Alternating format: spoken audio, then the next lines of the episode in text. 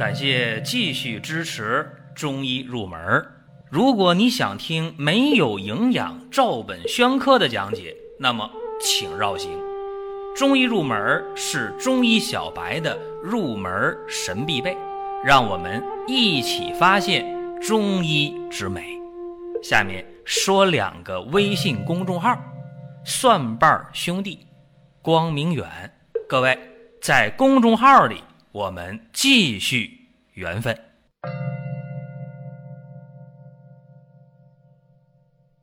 本期的节目讲讲中药在煎煮之前呢，到底是洗不洗？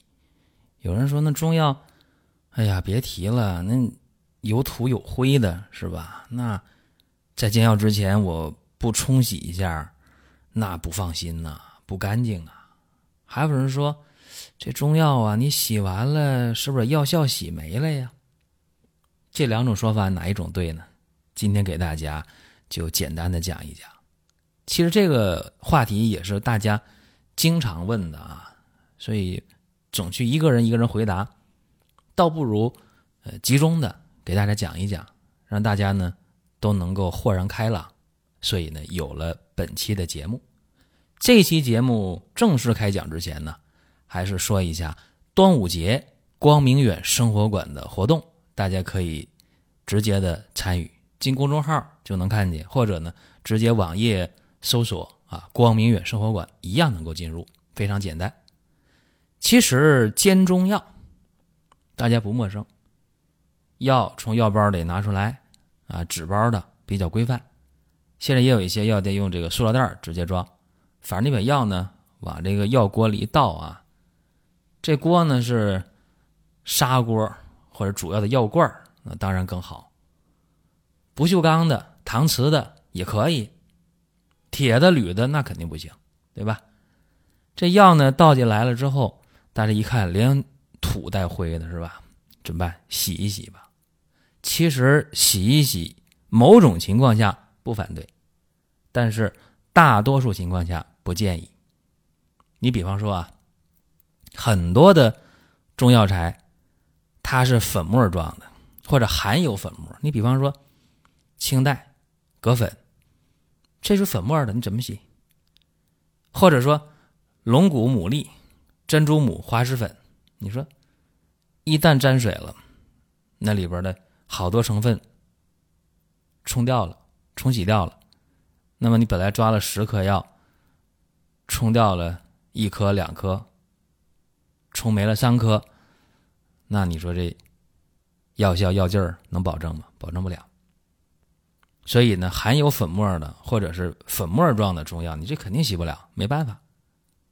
再有啊，就是很多中药它是经过炮制的，比如说秘制的、啊醋制的、姜汁制的、酒制的、盐制的，你你这药你洗完了改变药性啊，对不对？比方说秘制的百部、姜制的黄连、酒制的黄柏、盐制的杜仲、醋制的柴胡、胆南精。胆汁制的，对吧？你这些东西，水洗，水洗，把这些水溶性的辅料就给冲掉了一部分，或者冲掉了几乎全部。这样的话，势必会影响药物的疗效。再有呢，中药啊，往往是有一个很现实的问题，就是，即便这药里边没有粉末状的东西。或者药呢也没掉渣，一块是一块的，你一水洗也不行。为什么？因为很多中药是水溶性的。啥是水溶性？糖和盐放水里边是就化了吧？无色无味啊，无色有味，有甜味，有咸味，对吧？糖和盐。那么有些中药呢就含有糖类，含有无机盐。你说你用水一冲一洗，是不是糖和盐就丢了？水溶性的就流失掉了。影响药效啊，还有一些这个药呢，含有有机酸、鞣脂，或者含有一些苷类，或者叫有机苷类，对吧？这水一冲一洗，它都流失了，影响药效，所以显然这是不行的。再有啊，就是有些药啊，大家可能还是会顾虑，哎呀，有没有细菌呐、灰尘呐、杂土啊？是不是？其实中药中如果有细菌，你真不用担心。为什么？这药哪怕在加工、储存、运输中、调配过程中，哪怕有细菌了，哎呀，抓药那人都没戴手套，这不重要。你一煮的话，一煎的话，肯定就把这些细菌都给干掉了。说这个细菌你不用担心啊。还有人说，我看我抓那药啊挺好的，一块是一块的。我去那药店卖的可贵了那中药，但是看起来好看呢，真好啊，没有碎的，没有散的，长短大小都一样。哎，这说明呢，这种精选的饮片在炮制过程中清洗呀做的很到位，分拣做的很到位。那就更不用洗了。但是有一些药，大家煎完之后，哎呦，那锅底儿啊一层泥一层沙土，为啥？这往往是你这副药里边有贵的药。什么意思啊？你比方说穿山甲的那个甲珠，甲珠就贵呀。当然，甲珠不但贵啊，穿山甲是保护动物，你在药店还买不到呢，只有在医院还能买到，因为医院允许卖这个东西，药店是不允许的。穿山甲甲珠往往里边就含有大量的盐啊或者泥沙，为什么？增加重量嘛。我今天举一个例子啊，所以好多药一煎完这一锅药，哎呦，这锅底儿黏糊糊的？除了泥就是土。对，这就是为了增加药的重量，多卖钱呗。这事儿你说你能管得了，还是我能管得了？我们能做的是什么？就是煎完药了，锅底儿的这些什么泥沙。啊，就倒掉就完了，这些东西往往不影响药效。加点泥沙还算有良心的，就怕加点乱七八糟的，是吧？加点铅粉啊，那个更是有分量，但是那东西可就伤身体了。所以说，呃，一般的泥沙呀，你真不用担心。这就是中药不用洗的这么一个简单的说法。但是有些时候你这药真得洗，你比方说。刚才我讲穿山甲甲珠，如果甲穿山甲甲珠明显你能看出上面有这个盐呢，有有泥沙，那你为啥不洗一洗呢？反正这个东西它需要久煎的药啊，一般是不怕洗的，对不对？所以说应该是因药而异，具体问题具体来分析。还有啊，就是药既然大多数情况下不用去洗了，那么药往锅里一倒。加上水就能马上煎药吗？这个也不对。为啥不对呢？但是对呀，差一个环节，药得泡一泡，是不是？为什么药得泡一泡呢？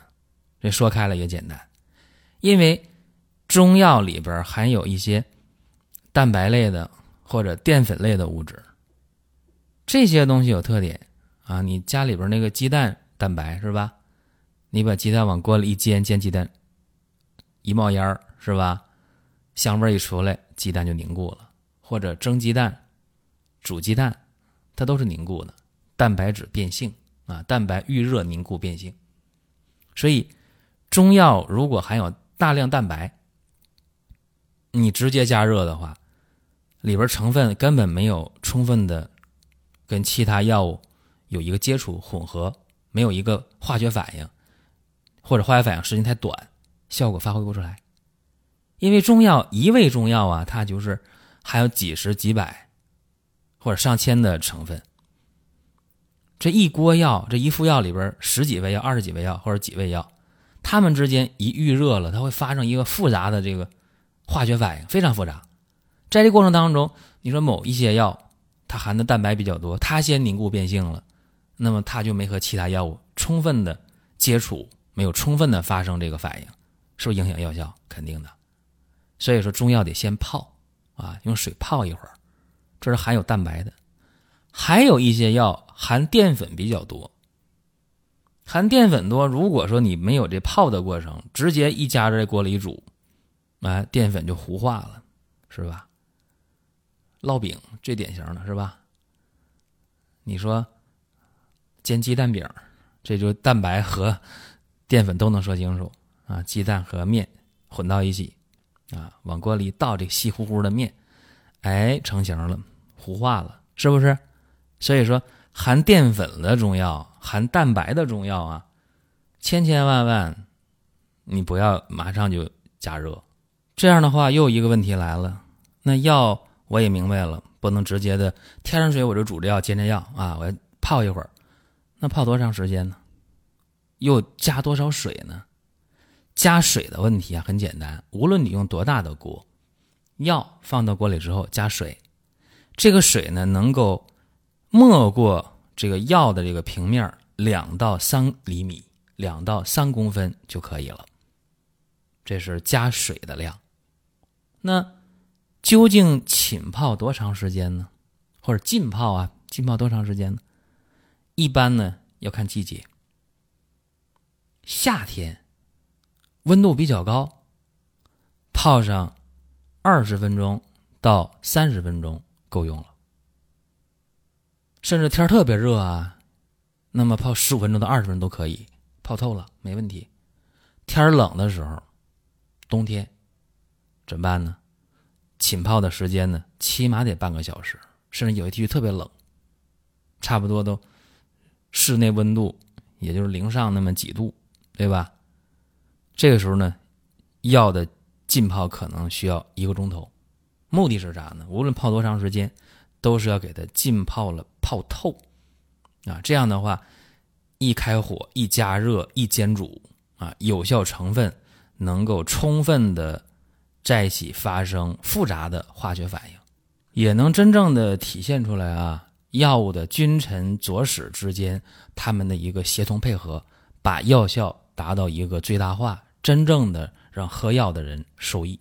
好了，这是本期节目内容啊，大家想问的、想说的，在音频下方留言，或者在公众号留言都可以。